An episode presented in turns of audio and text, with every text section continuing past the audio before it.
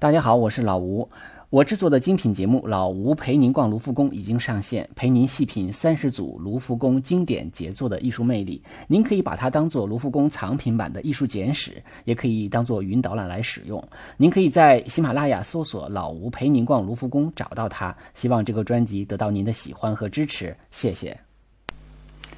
大家好，这里是手机美术馆。呃，也欢迎大家订阅微信公众号“手机美术馆”呢，便于得到及时的这个推送。呃，今天我们要讲的画呢，是大家非常熟悉的啊，这个荷兰画家梵高的啊《星夜》。那么这这幅画呢，呃，位于纽约的现代艺术博物馆啊，也我们一般叫 MoMA。呃，这幅画知名度非常高啊，画当然梵高本身也是知名度非常高。啊，甚至他某种意义上讲，也可以说是画家这个行业的一个代言人啊。我现在都一直有一个疑问，就是说，当大家提到画家的时候，第一个想到的是谁？啊，是是达芬奇，啊，是米开朗基罗，是大卫，啊，还是梵高？啊，就是你你第一个想到的是谁？我我觉得可能有很多人会第一个想到的梵高啊。那么这幅画呢？从这个技法上来说呢，就是我觉得也没有什么太多好说的啊，它是更偏重于感受的东西啊，所以呢，我可能是呃觉得还是在这个介绍一下背景信息呀，啊，介绍一下这个相关的艺术史上的一些啊这个当时时期的一些特点呢，然后在这个基础上再跟大家分享一下对这幅画的一些感受啊，那么。迟迟没有讲呢，确确实实是因为梵高的这个名头太大了啊。那他在拍卖品市场上也是这个屡创新高。嗯，前段时间我去这个荷兰呃旅行，呃去了这个梵高博物馆，那当然也去了像国家也这个国立博物馆啊、伦勃朗故居啊这些大画家的一些啊有关的一些博物馆、美术馆还有故居。呃，但是我的最大的感受呢是。这个伦勃朗啊是荷兰的伦勃朗，但梵高呢是世界的梵高，甚至可以说是人类的梵高。给我的感觉就是这样的，就是他是一个跨世界、呃跨文化、跨国度、跨民族的。就大家对梵高的喜欢欣赏，呃，完全可以说是呃超越所有的障碍的。呃，甚至我我我们每个人欣赏他都不一定是呃懂艺术啊，学学艺术，或者说热热爱艺术。啊，都能会喜欢他、欣赏他，啊，当然可能也也许是跟他知名度太高有关系啊，啊，其实在这个讲艺术史的一些老师的这个节目中呢，我们也听到有人说说这个提到伦勃朗的时候，就觉得这是荷兰的第一大画家啊，在世界上也是数一数二的啊，数这个反正前几名的吧，啊，是甚至超过了梵高。我想，嗯，这个这个老师呢就是这么讲呢，他的原因。啊，就是我一听就知道他是一定是画画的啊，就是而甚至是画这个古典绘画风格的古典风格绘画的。那么因为古典风格绘画的呢，对对于这个绘画的技法呢更讲究啊，更追求一种古典的审美啊，所以呢他才会有这样的一个结论啊。但是如果说我们放到整个的世界艺术史上来讲，我觉得他这个说法呢，实际上呃可能不是太成立啊，他可能更多的是从专业的角度去去讲。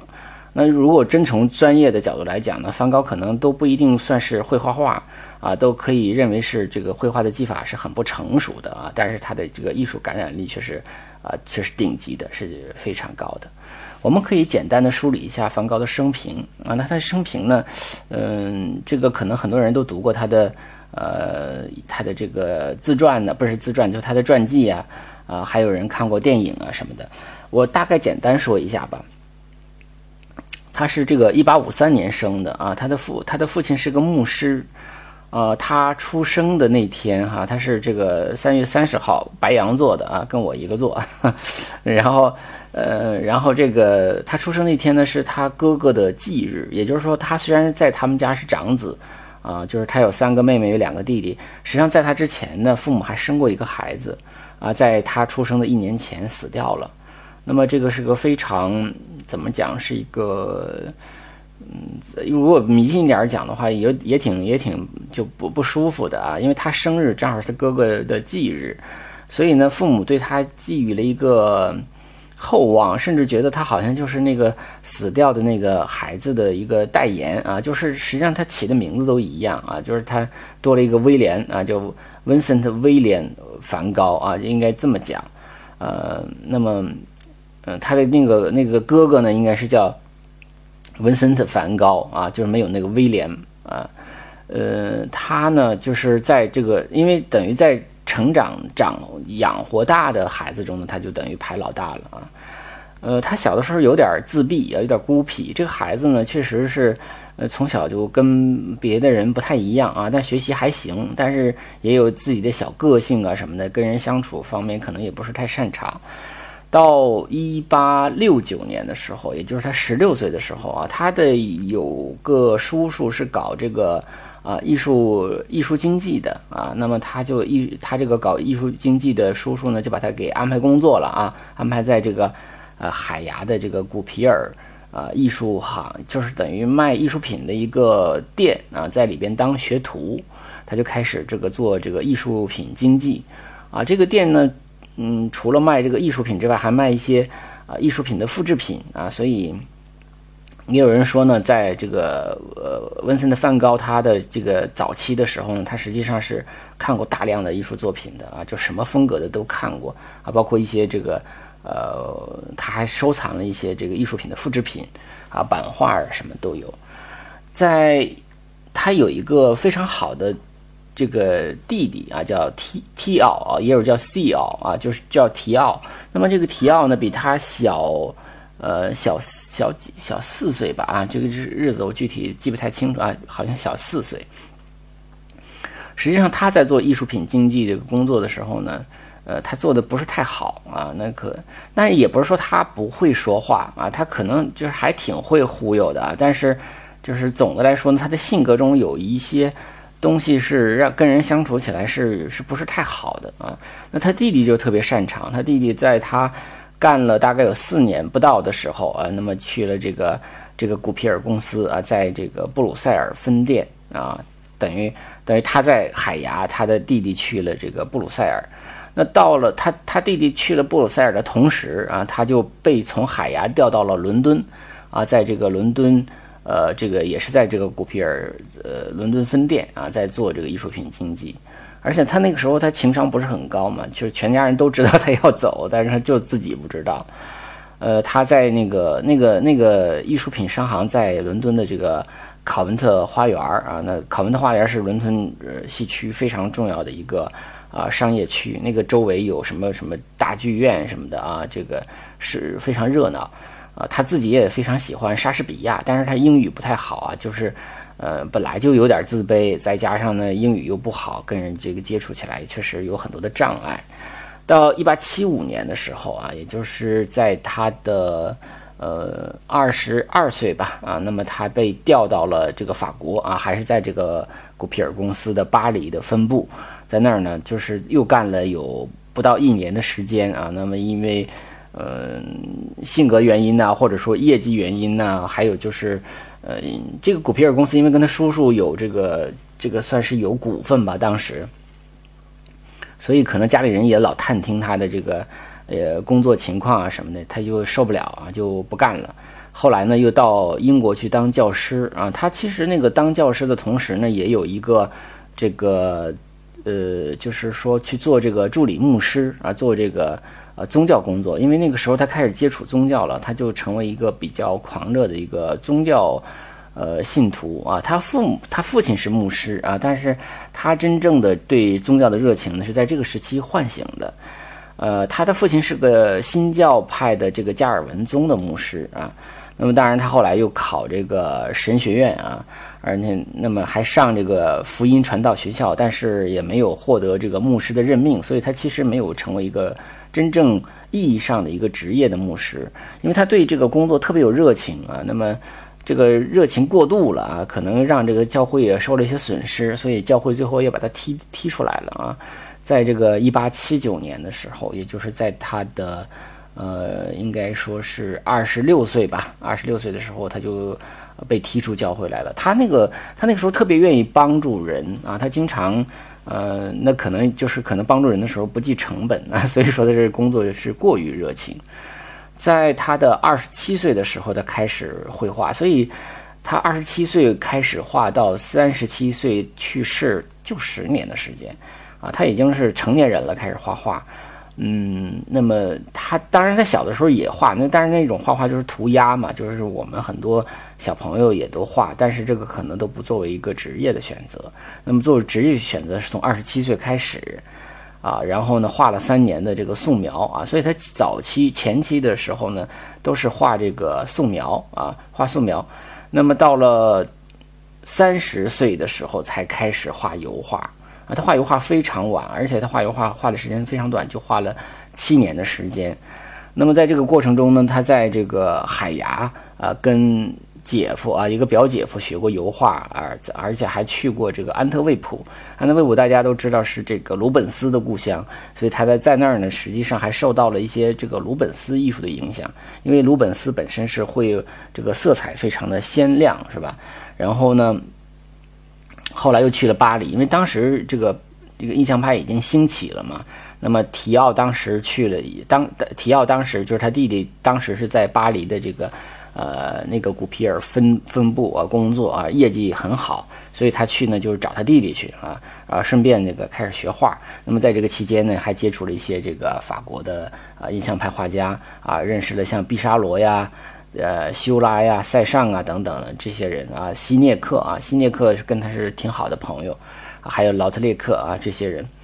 呃，后来呢，他就就认为自己可能是这个弟弟的这个累赘啊，是不是在巴黎生活费用也比较高啊？再加上呢，他可能也并不是太喜欢印象派的这个绘画，他有他自己的一些这个绘都会对绘画的一些认识和想法。他后来就跑到了这个。啊，一八八八年的时候，也就是说都到了三十五岁了啊，嗯，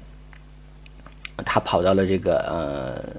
这个普罗旺斯啊，在这个阿尔勒啊，在阿尔勒住下了啊，在那儿就是开始了他的人生中的这个最后的啊这三年的时间，呃，人生中最最后的这三年时间，实际上他作品最好的啊，其实主要分成。呃，这个这几年的时间又分成三个阶段，一个是在阿尔勒，一个是在那个雷米圣雷米的疯人院，还有一个就是在奥维尔啊。就是后来他从这个呃疯人院出来以后呢，那么又去了这个巴黎附近的一个小镇叫奥维尔。他在这个阿尔勒呢，他就租下了一个房子啊，叫我们叫它黄房子啊。他也画过这个黄房子啊，也是那种深蓝色的天空是吧？这个房子画得很明亮。那这个时期，其实它的主要风格就建立起来了。在荷兰的时候呢，荷兰是属于那种下雨比较多的啊，天可能都比较阴啊。那么到了法国南部的时候呢，这个阳光非常充足啊，色彩非常鲜亮啊。这时候他开始画这个，呃，画的画呢中呢颜色就比较比较鲜艳一些，而且这种传统的。呃，怎么讲呢？科技的，就是印象印象派不是很讲究对色彩的一种科技科学化的研究吗？讲究互补色嘛。比如说红色和绿色是互补色，紫色和黄色是绿补色啊，这个蓝色和橙色是互补色啊。那么互补色什么意思？就是说，在这个比如说蓝色和橙色，那就是在蓝色和橙色出现在同一个画面的时候，会觉得蓝色更蓝，橙色更橙，就是让这个颜色会更加。呃，明亮鲜鲜鲜明一些啊，是这样的。所以呢，他会用一些非常呃具有互补色的这种方式来绘画。呃，那么在这个时候呢，最主要的一件事儿呢，就是这个呃高更的这个来临啊。他曾经邀请这个高更呢到阿尔勒来啊，他觉得这个地方非常好，他就觉得哎呀，我应该办一个类似于画家村这样的地方。然后呢，他当时他弟弟挣了一些钱，他弟弟做这个。啊，艺术品经济呢做的比较成功，呃，虽然说他对他哥哥的画是一幅都没卖出去哈，但是，呃，那个在别别的这个艺术品交际中呢，交易中呢，确实受益匪浅，所以呢，就一直在资助他啊，他所以他弟弟对他的这个影响是非常大的。那么一直在资助他的生活，资助他的这个绘画啊，甚至甚至那个时候他也嗯，大概每周还要去两次妓院啊，因为他的爱情也不是很顺利啊，他这个曾经还想娶过，想跟表姐这个表白过是吧？跟这个还还想娶过一个妓女等等等等吧，就是挺干嘛的，就是挺挺失败的这么一个在在爱情和家庭方面啊呃，那么他的这个，当然那个时期的男男性单身男性去妓院好像也也是很正常的啊，这个我觉得也没有什么好好讲，不能从道德化的角度去去看他。呃，当时那个高更也不是这个印象派的主流，也就是说，嗯，这个知名度也没有太高啊，只是比他好一点儿。嗯，那么他就说你能不能到这儿来？然后呢，这个我的弟弟提奥会给资助我们的这个生活费用啊，包括这房租啊，包括这个呃颜料钱呐，包括这个你来的这个往返的呃差旅费用啊，都可以支付啊。高更一听也挺好啊，然后呢，因为之前也接触过，觉得确实有一些共同之处，就来了。来了之后呢，就俩人一开始就是因为这个这个梵高呢，他是一个非常有热情的人啊。听说这个高更一来非常开心，还装饰这个房间啊，就是荷兰人就好装饰房间嘛。那么房子里的颜色呀，而且挂上的这个向日葵的画儿啊，啊都是那个时期画的啊。那么来了，其实相处了一开始也不错啊，到后来就越来越差，因为他的这个他这个人呢，就是有的时候他是他像火一样的这个性格。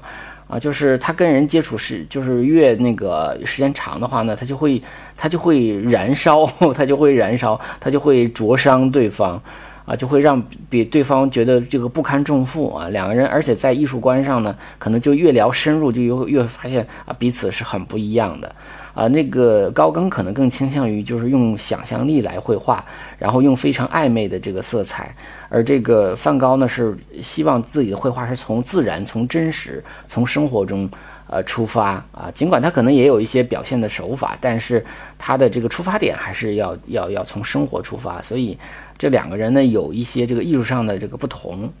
呃，后来有一天呢，可能就是两人发生了争执，他呢就。那那个那个，他甚至把一个什么，呃，一个案子的一个什么报纸给这个高更看，高更看坏就吓坏了，说你是不是想对我下手啊？就当天晚上就没有住在这个他的这个他们俩共同的那个房间里。后来这个，但是当天晚上就发生了一个事情，就是这个梵高把自己的右耳朵，呃，割下来送到了妓院的一个姑娘那儿。啊，有人说这个是个妓女啊，实际上后来一说，可能也不是个妓女，是啊，是个呃，在妓院里打扫房子的一个清洁工啊，当然可能也是一个低等妓女啊，或者是这样的一个角色吧。呃，总而言之是把这个耳朵割下来，然后自己鲜血淋漓的啊，就是个确实是个精神病，确实是个疯了的状态。啊，那么当然，第二天高更听到了之后，就真的就吓坏了。而且因为他他俩之前是同住嘛，警察还对高更进行了一个盘问嘛。后来替奥就过来之后，把他送到医院去，赶紧去治啊什么的。所以这个期间，他也画了一些什么自己这个一个耳朵 就包着布的这样的一些自画像。啊，但是主要的原因就是他这个精神上确实不太正常啊，他进入了一种非常躁狂的状态，而他也有癫痫病。呃，后来这个高更就赶紧就跑了啊，就而且是发自内心的不想再见到他了啊，这这是一个蛮伤感的事情，因为他对这个高更也寄予了很大的厚望，他特别希望得到一个真正的友情啊，但是他也得不到，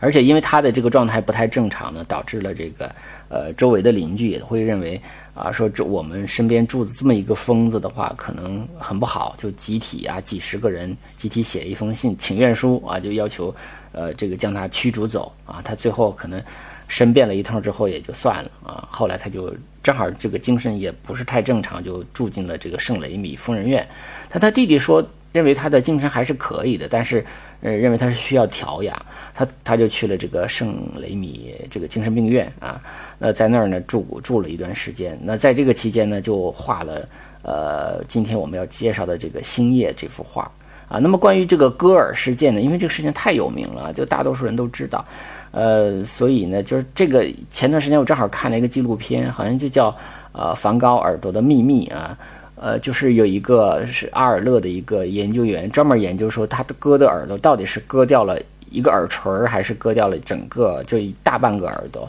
啊？因为呃很多的这个呃这个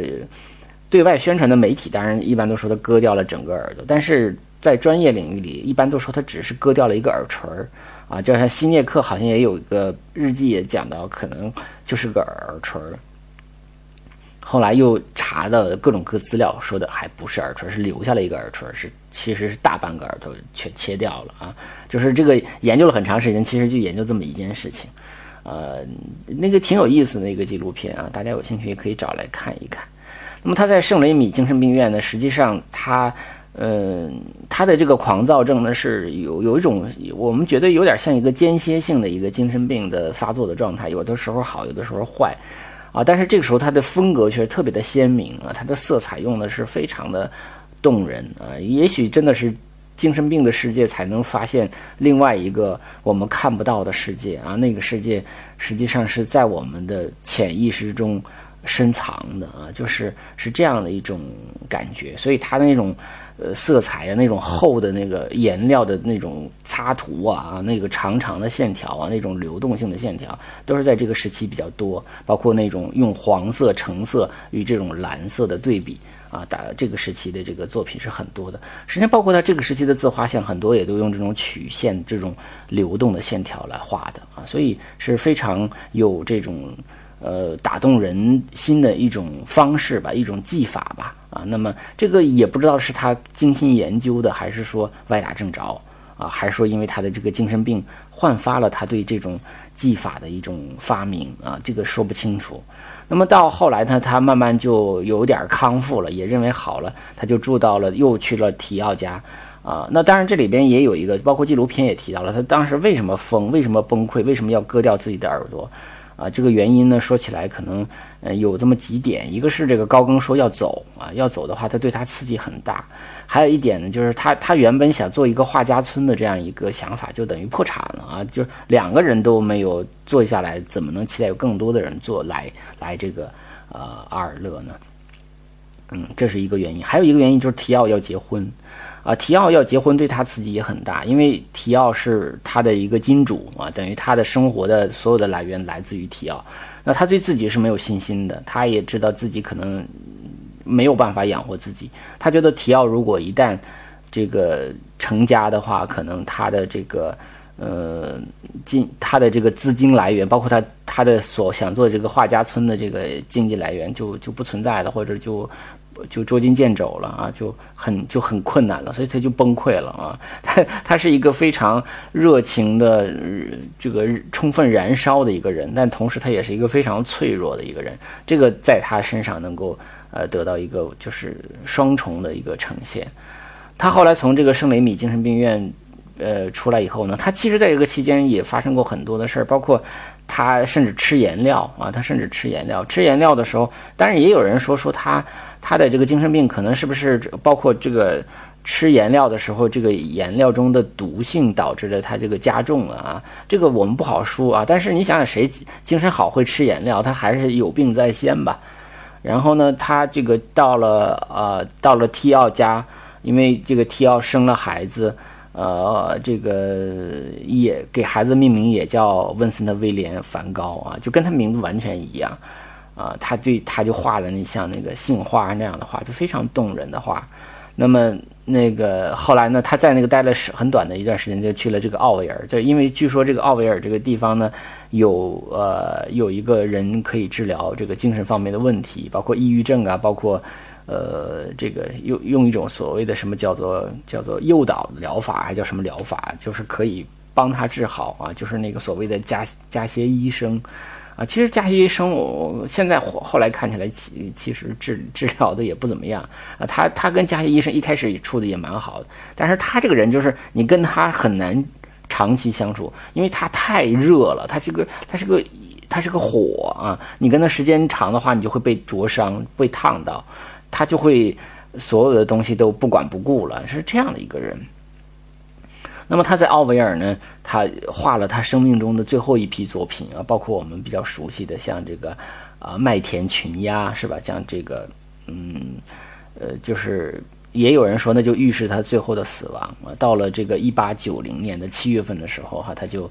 呃就自杀了，用枪自杀了。那么当然也没有马上死啊，就等后来等于他弟弟又来，就说要要帮他治疗等等，实际上耗了两天多才死啊。其实也死的也挺挺，从身体上来讲也是挺难过的啊。所以他的这个整个生平，你想想，他从二十七岁开始画画到三十七岁去世，非常短的时间，但是他创造了很多很多的作品。但是他人生的这个呃在世的时候呢，仅仅在他快死的之前。嗯，卖了一幅画，就是叫《红色葡萄园》。这幅画现在在东宫，在这个圣彼得堡的东宫。那么其他的画都没卖出去，他画了那么多的画，几百幅画，啊，还有几十幅，这个其中还有几十幅自画像啊。呃，那他是他为什么要自杀啊？他自杀其实还有一个，就是其实还是有一些具体的事件来刺激他的，包括其实，呃，他的。到最后，实际上他已经开始有点崭露头角了，就是在一些画展中得到了别人的认可，啊，包括这个卖出一幅画。那么这个时候，提奥呢本身又要想把家从这个巴黎呀搬回到荷兰去啊，就是希望就是生活还是生活在荷兰，跟这个孩子和呃太太生活在荷兰。呃，这时候他要从巴黎搬走，那么这个对呃这个梵高的。刺激非常大，他就不希望他搬走嘛。然后还有一点就是，当他有有点崭露头角的时候，提奥其实跟他说过一句话，就是说：“你看你能不能也负担一部分家里的开支啊，对吧？” 就是我觉得这个事儿对他刺激太大了，就是他可能那个还是完全没有信心能够通过这个画画来养活自己，所以等于还是个钱的问题。如果梵高是我们的这个兄长哈，那么我我觉得可能。也许我们未必给他好脸色看呢，是吧？也许未必我们愿意养他呢，就觉得，那如果从中国的世俗的角度来讲，他简直就是个废物，是吧？那他因为他没有任何作品能够能够卖出去，能够养活自己。啊，但是我们现在是马后炮，从从艺术这整个艺术史的角度去去知道他的这个作品有多么的伟大，但是当时人不知道，包括他像精神病一样，他影响到他的周边的邻居阿尔勒的人，曾经一度要把他赶走，但是现在阿尔勒以他为荣啊，对吧？所有人去阿尔勒都是为了梵高啊，为了看他的这个画的咖啡馆，看他住过的黄房子等等等等，啊，所以可能这个人作为人的话，他。他可能是真的是很失败的人，他想要一个知心的好朋友没有，他想要一个好的温暖的家庭没有，他想有一个好的事业也没有，他就是一个一个巨大的 loser 啊，就是就是可以说失败的一一败涂地的一个人，所以他这些东西最后可能当他的弟弟提奥说提出来要呃回回荷兰的时候，他就他就崩溃了。他但是有，就是他自己自杀完了之后，大概没半年左右吧，他弟弟也去世了。他弟弟其实死的呃等于更早，因为他比他弟弟大四岁，他弟弟比他只晚，就等于晚死了半年啊，而死于梅毒啊，可能 就是那时期人真的是很很随便了啊啊，何况生活在巴黎。那么还有一个就是，呃，还有两个人其实要必须要说啊，我觉得就是他的弟媳啊，叫。乔·梵高·邦尔啊，或者邦格啊，这这个人，这个人非常重要啊。还有他的这个侄子，跟他同名的这个温森特·威廉·梵高啊。那么这两个人非常重要，其实我们很少提到他们俩啊。那么也就是说，在他死了以后，因为他死了以后半年，他的弟弟提奥就死了，那么就是提奥的这个遗孀和这个孩子。呃，继承了梵高的作品，而且很好的运作了他的这个画作，包括帮他开画展，包括卖掉了他的一部分的作品，然后用这些钱呢，也没有说我占为己有，我自己就花了愉快了，我把所有画全卖光了，我就换钱。其实还而用这种方法呢来推广他，介绍他，向整个世界介绍他。如果说没有他的这个弟媳和他的侄子，呃，这个跟他同名的这个侄子的运作的话，他的知名度可能还是远不如现在这么高啊。那么，所以呢，就包括现在我们去呃荷兰的这个阿姆斯特丹的呃梵高博物馆，呃，都会呃都会就是感受到这个呃如此的这个热烈的程度，就是。那个观众们哈，或者说这一些艺术爱好者们对梵高的这个热爱，真的是，呃，我我个人觉得是超过了伦勃朗的啊，超过了，而且是真的是全世界各地的人去看。那么那个梵高博物馆呢，也就是他的这个侄子文斯特威廉梵高所呃掌管的这个呃梵高的基金会啊，那么把全部的作品啊借给国家，由国家盖了这个梵高博物馆啊，所以呢，实际上是一个永久借展啊，是永久借展。当然，梵高的作品呢，因为他还是卖了一部分的，所以有很多的部分，很多的画作，我们可以在全世界的很多的博物馆可以看到。比如说刚才我们提到的这个 MoMA，还有像呃英国的这个国家画廊啊，像。呃，这个还有一个主要的收藏，像这个奥赛啊，巴黎的奥赛博物馆都收藏了呃不少的这个梵高的作品啊。呃，其实其实我们今天讲的这个星夜之前呢，就在阿尔勒的时期，就再早一年，他也画过一个星夜啊。那个我们一般叫做嗯叫罗纳河上的星夜啊，那可能台湾人叫它龙河上的星夜。那个星夜实际上就是一个一个水面啊，那么。呃，天空中星星点点，那种星星点点就在，还有这个河岸两边的灯在水面形成了一个长条的这种波光粼粼啊，然后在岸边有一对夫妻啊，手牵着手。那么这一幅画呢，就在法国巴黎的奥赛博物馆。但这幅画和我们今天要讲的这个这个星夜哈相比的话，它是有一个很大的区别的，因为那个时期，嗯，它还没有进疯人院。所以它的那种炫动的那种笔触啊，就流动的那种笔触还没有出来啊，而且这种反差强烈的色彩的对比呢也没有出来。所以呢，它的那个它是一个比较宁静的啊，比较唯美、比较祥和的一个画面。那么跟今天我们主要介绍的这个是不太一样的。当然，我在这个节在呃在节目中的那个文稿部分啊，我会呃推把这个这些图推给大家。那么今天我们就是提到了这个这个呃星夜的时候呢，因为它实际上也是呃，虽然它跟呃高更呢，今天我可能要多啰嗦一段啊，没有想到这个光生平就介绍了这么长时间，呃，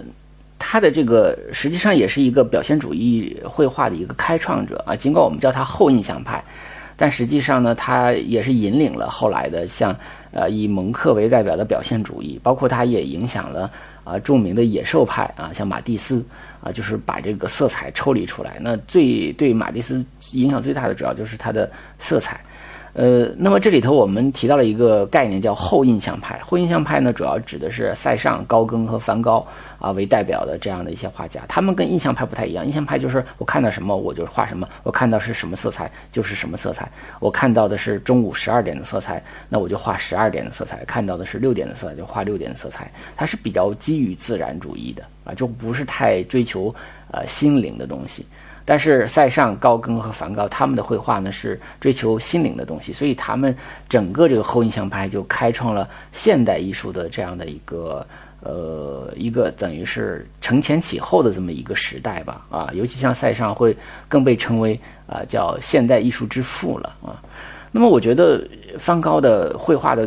作品中呢，最打动的人呢就两点啊，一个是色彩。啊，就是刚才色彩的方面，我们已经唠叨了不少，而且它还有一点，就是它这个另外一个点，就是它的笔触啊。我们知道它的笔触都是很粗的啊，而且它这个颜料基本上整块整块的，就这么在这个呃画面上是呃是这种是涂抹的啊，是涂抹的那个颜料的痕迹都在，你甚至都能想象到它运笔的速度，呃，所以我就一直在想，我说梵高的画为什么会动人？啊，我记得我第一次看到《星夜》这幅画的时候，呃，当然看第一次看到的是图片啊，因为之前很早知道梵高，都知道向日葵，那么看到的图片可能也小小的，也没觉得多好看，也不会觉得很感动。那第一次正儿八经的看到《星夜》的这幅画的图片的时候，我我真的是啊了一声，我就觉得，真的真的感觉就是眼泪都快要掉下来了，就是看一个电脑图片我都快快就如此的被打动。啊，我我我真的是觉得他画出了我们心底的，我们自己可能从来都没有意识到的那样的一个夜空啊，就是那是好像就是特别能够打动人心。所以有有的人问啊，你像有咱们也是有一个做艺术讲座的一个呃一个女老师吧，我就不说是谁了，她就问说，哎，你们都说看梵高的画会流泪，那我怎么不觉得流泪？你们为什么要流泪？她还问大家。呃，这个东西呢，可能流泪有的时候也不能讲为什么，你也讲不清为什么啊。但是我自己经过一个理性的分析呢，我想一个是它这个色彩本身可能是可以刺激你的某些呃神经啊，可以让你变得更敏感啊，这是一个。还有一点就是它这个笔触，它的笔触让它的画变得非常的呃。就是有灵魂，变得非常有灵魂，甚至你不觉得你是在看一个画，你是觉得你在看一个人啊，就是这个人作画的时候的状态，他用这个颜色啊，他对这个画进行的涂抹，包括他对线条的这种，呃。这个动态的这样的一种拉伸啊，都会让你感觉到你其实是看到了一个整个作画的过程。那么，这个作画的过程，从他的观察，从他的调色，从他的运笔，到最后呈现在这个画面之上啊，而且形成这种凸凹不平的啊，就很粗粝的一种这种东西的话，你看起来你就会觉得直指人心。啊，你就会直指人心。如果说你不是很设防的话，啊，你如果你有足够的敏感的话，你会被这个东西打动的，啊，而且如果说他所表现的是一种，呃，比如说他想表达的一种寂寞，啊，如果你恰恰是寂寞的，你就能感受到他表达的是一个孤独的东西。那你如果是孤独的，你能够理解他的孤独的话，那你就能感受得到。那这个东西也是没法教啊！如果是你就是一个很开心的人，天天就开心开心开心啊，那你你可能真的未必能感受到他的东西啊。就是产前提是你确确实实能够跟他产生共鸣。那讲到梵高的时候，我就经常会想到，呃，有一个中国画家啊，就是明代的这个徐渭。呃，也许今天讲这个画的时候，我不该提他，因为很多人也觉这个是一个非常个性个人化的一个。感受的东西，当然也有一些人在研究，他们俩真的是非常像，他们俩的人生际遇啊，包括他们俩的绘画风格都很像。我记得当年，呃呃，央视在拍这个从呃卢浮宫到紫禁城的时候，拿这个徐渭跟呃这个德拉克洛瓦进行对比啊，主要就是觉得他们好像都算是浪漫主义的绘画。但我觉得这样的对比其实有点太教条了啊，就是非得强调他们都是某某主义哈，所以放在一起对比。其实梵高和徐渭更加接近啊，非常非常接近。呃，他们的动人的地方，包括他动人的地方，其实主要就是笔触啊。因为呃，徐渭画的这个是水墨画嘛，啊，它没有颜色，没有色彩，但是它会有这个泼墨的技法啊。它的技法就是说，让这个墨有一种很自然的流动。啊，这种流动可能是，比如说你的运笔的速度是非常快的，或者你的墨是有的地方是稀的，有的地方是干的啊。这个这个所呈现出来的是很很不一样的。所以当它表现枯藤的时候，它的那种干笔擦笔啊，表现这个呃这个葡萄葡萄的时候，他会用那种比较湿的那种笔去点啊。当然还有他的书法，所以。他的字写的歪歪扭扭的，很多人也说 说这歪歪扭扭有什么好啊？就歪歪扭扭的，恰恰是表现他的内心的啊。就是当然他有他的诗啊，所以徐渭的这个作品跟梵高是真的是很像。梵高的特点，他就笔触嘛，那就是跟我们这个呃水墨画中的所谓的用笔用墨啊，其实是笔墨啊，其实是一个道理。人生际遇也是这样，梵高是个疯子，徐渭也是个疯子啊。梵高。其实徐渭的这个家庭生活也不是很幸福啊，包括他甚至还杀过人，啊，杀过他的这个呃一一任太太啊，他可能怀疑人家怎么有外遇还有染呢，怎么着，就把人杀了。实际上他也是个精神病。后来是因为他大家认就是嗯这个官府认为他是个疯子，所以才没有把他判死刑啊，在监狱里待了很多年。他的人生非常的悲惨啊，人生最后就是在呃在这个。呃，一个小破房子里头啊，就是叫做什么一个东倒西歪屋啊，什么一个南腔北调人，那大概是这么一个意思啊。就是他自己觉得自己是个荒诞不经的啊，这么一个人，是一个超级大 loser 啊，就是非常穷啊，跟一个老狗在一起生活。所以梵高也好，徐渭也好，他们的。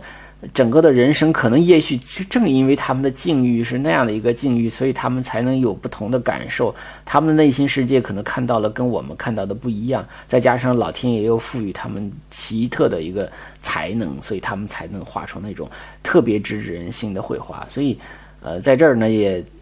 扯就扯远一点的话，也希望大家有机会去看看徐渭的一些画啊。那徐渭的画，梵高的画咱们不容易看，徐渭的画还是稍微容易一点啊，也不是很容易，也没有太多啊。那上海博物馆、北京的故宫可能会有一些收藏啊，大家有机会可以看一下。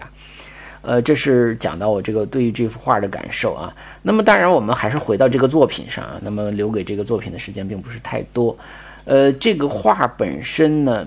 嗯，我们可以看到啊，它的呃天上啊是这个呃蓝色的，是吧？深蓝色的啊。当然，它这个深蓝色它会有其他的辅助的颜色来来进行这个绘画啊。然后呢，它这个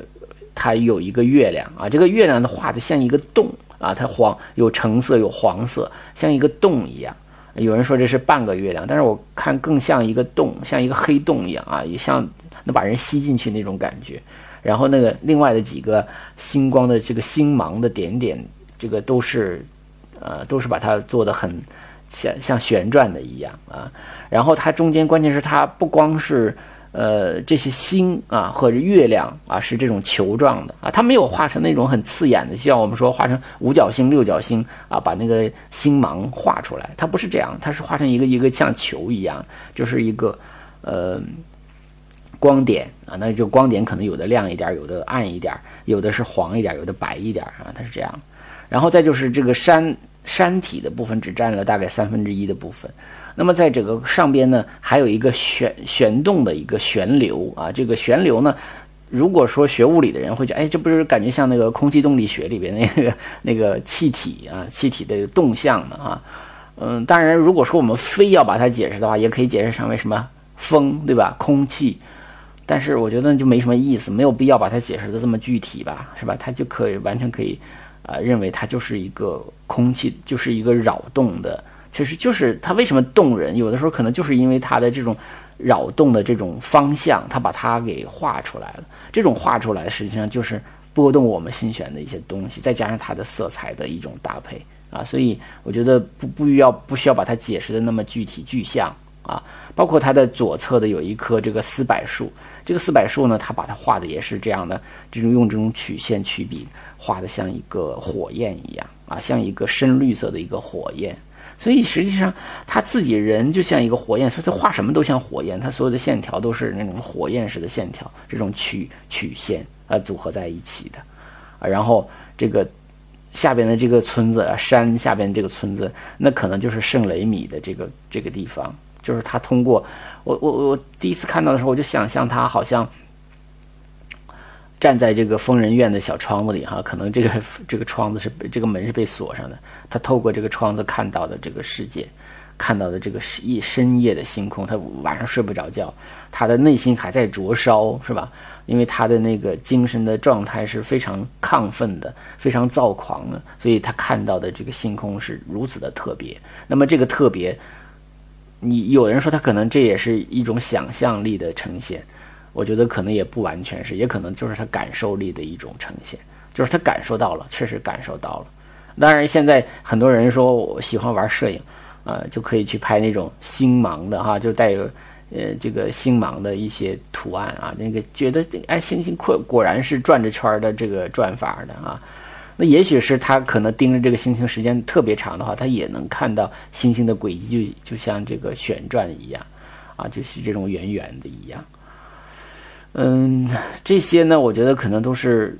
呃，可能也许也许是后人的一种，呃，牵强附会 啊。而且你像中间那个，我们说像空气的这部分哈，或者像风的部分，它看起来也有点像极光啊。但是你在圣雷米这个地方应该看不到极光的啊，因为如果大家有机会去，可以在网上搜索搜索啊，因为我在。我我看过一次，就是很小的时候在东北的时候看过一次极光，那也是很少发生的。但后来知道说那是极光，它也很像那个东西，那是美所打动人心、震撼人心的东西，也是也是会存在的啊。但这幅画本身也是很美的，呃，还有一个，呃，实际上呢，就是如果在这个用考据癖的方法去分析的话呢，那这幅画中也有很多暗示死亡的东西啊，比如像四柏树，啊，四柏树实际上在法国南部的很多的这个墓地的周围会种这种柏树啊，也也有点像咱们的那个咱们的公墓里头也会有种松树、柏树嘛啊，当然咱们的柏树跟这个不一样了哈，呃，还有一个就是星星。就他为什么要画那么多星星啊？我看过一本就是给小朋友写的艺术指导书啊，是法国人出的，呃，也是比较权威的。他就提到过一个小故事啊，就说小的时候呢，这个梵高淘气的时候，嗯，有有一次离家出走了啊，出走的时候呢，嗯，这个提奥就是他弟弟去找他，呃，他弟弟呢就一般来说他们俩互相之间，假如有事儿的话会留个字条啊，那么有一。结果呢，那天就没有留啊，可能就是他弟弟看到了一个画啊，这个大概就是他画的一个涂鸦的一个东西，就知道他可能到了他们经常去的一个什么林中小屋之类的地方吧。结果去的时候发现梵高在那儿画星星呢，啊，就是说他其实从小就喜欢画星星。那他自己对星星的理解也是说，他觉得人死了以后会去呃星星。所以这幅画也有人认为它是对死亡的一种思考，当然这也是一个狂躁症的人对死亡的一种思考啊。一般精神不太正常的人可能会经常想死亡的事儿吧，啊，所以呢，这个是呃也没有什么，也很正常啊。他包括他对嗯，他给他弟弟写写信写信呢，或者说在一些这个文字记录中，他有这样的话，他说他说仰望星空常常使我陷入梦境，他说为什么？呃，那些在天空中闪烁的亮点，不能像法国地图上的黑色标记一样让人接近呢？就像我们说可以乘着火车去啊塔拉斯孔或者鲁昂，我们可以搭着死亡的列车奔向星星啊。所以这些话，你其实你都能感受到，他其实对星星的一种渴望。实际上，死亡对他来说，可能更像是一个一条路而已啊。也就是说，他包括他后来的大崩溃、自杀，呃，也一直是他对死亡的一种。甚至是渴望啊，所以他当然他是一个呃，就我们现在的正常人，我们这些所谓的正常人认为他是个精神不太正常的人，但是也许正是他的这个不正常，他看到了我们看不到的东西。如果作为人的话，他不光是一个失败者，他可能也不是一个很好相处的朋友或者亲人。他跟他的父母关系很紧张，他跟他的弟弟，那你想想是衣来伸手饭来张口的人啊，那么。嗯，他不能养活自己的时候，你在你还没有完全有说服力的时候，凭什么你就有这个这个资格呢？所以，他他作为人的话，你越了解梵高这个人，或者说你越看他的话，你说实话你会很心疼他，但是你又不知道该怎么该怎么办。就是假如你真的是他身边的一个人的话，你恐怕也挺发愁的啊，或甚至甚至是被他气得要死要活的。但是你还是会心疼他，他是他是那样的一个，在自己的一个孤独的世界中，呃，去感受啊，感受生活，他那么的渴望生活啊，但是他却无能为力啊，他他特别的恐恐惧这个孤独，但是他又是一个非常孤独的人，所以他是他的状态的。呃，这种直指心灵的东西，最终都呈现在他的画中，所以他的画非常的动人，也是这个原因啊。就是我们看画的时候，不会在乎他画的像还是不像了啊。我们我们更多的是被他这个画中所呈现出他的内心世界这样一个有灵魂的一个东西所打动啊。我我觉得，嗯，如果说你看不懂的时候，你会不理解，说的画的这么丑，像那个画那个加歇医生的时候，怎么会卖到全世界最贵的画？但是如果当你懂它了啊，你就会觉得，哎，这个确确实，实不能从，呃，这个价格的方面来衡量啊。呃，提到这个梵高呢，那么有一首歌非常著名啊，就是这个唐麦克莱恩，呃，Don McLean 你写的这个叫 Vincent 啊，这个歌，这个民谣啊，Starry Starry Night，就那首歌啊，那个很有名。那么在准备这期节目的时候呢，实际上。其实我觉得那个，呃，唐麦克莱恩的那首歌呢，是更多的是作为一个，呃，艺术爱好者对 Vincent 的一种疼惜，就是我刚才讲的那种疼惜、心疼啊，但是又不知道该怎么办。就他的孤独，实际上你是根本解决不了的。就哪怕我们穿越回去，我们想跟他做朋友都做不了。他是一种宿命。嗯，我在准备这期节目的时候，我听到了，就无意中啊，也是我平时听的曲子中听到了一个呃萨蒂的《裸体之舞》啊，我突然间觉得这首这首曲子跟跟星夜哈，跟梵高的画很契合啊，所以在今天的节目的这个节目完成之后呢，我会把这首歌附在节目的最后。呃，不是这不是歌啊，这首曲子放在这个最后，大家可以听着这个曲子，然后再回过头来看，呃，星夜这个画。而且特别巧的是，萨蒂的这个音乐呢是作于一八八八年啊，那么星夜呢是完成一八八九年，也就是他们俩基本上是一个时代的啊。我我也不知道他 他有没有听过萨蒂的这个曲子，我我倒我相信肯定不是因为这个这个曲子去画的这个画啊，但是我觉得这个看。我个人感觉就是看这幅画的时候用这个曲子还挺适合的啊。嗯，今天的节目就是这样吧。呃，那么感谢一直以来支持手机美术馆的朋友啊，我们现在的这个粉丝已经达到两千七百多人了。呃，那么前段时间事儿确实太多啊，更新的很慢，大家有催更的啊，但是。因为我毕竟是个业余做这个东西嘛，就是一方面要保证工作，一方面还有呃很多的私事要处理。呃，私事少一点，我就更新的快一点；私事多的时候呢，就更新的慢一点。那么我也会努力的做啊，介绍更多的好的作品、好的画家给大家。那么最后呢，也希望大家打赏啊或者转发来支持节目，谢谢。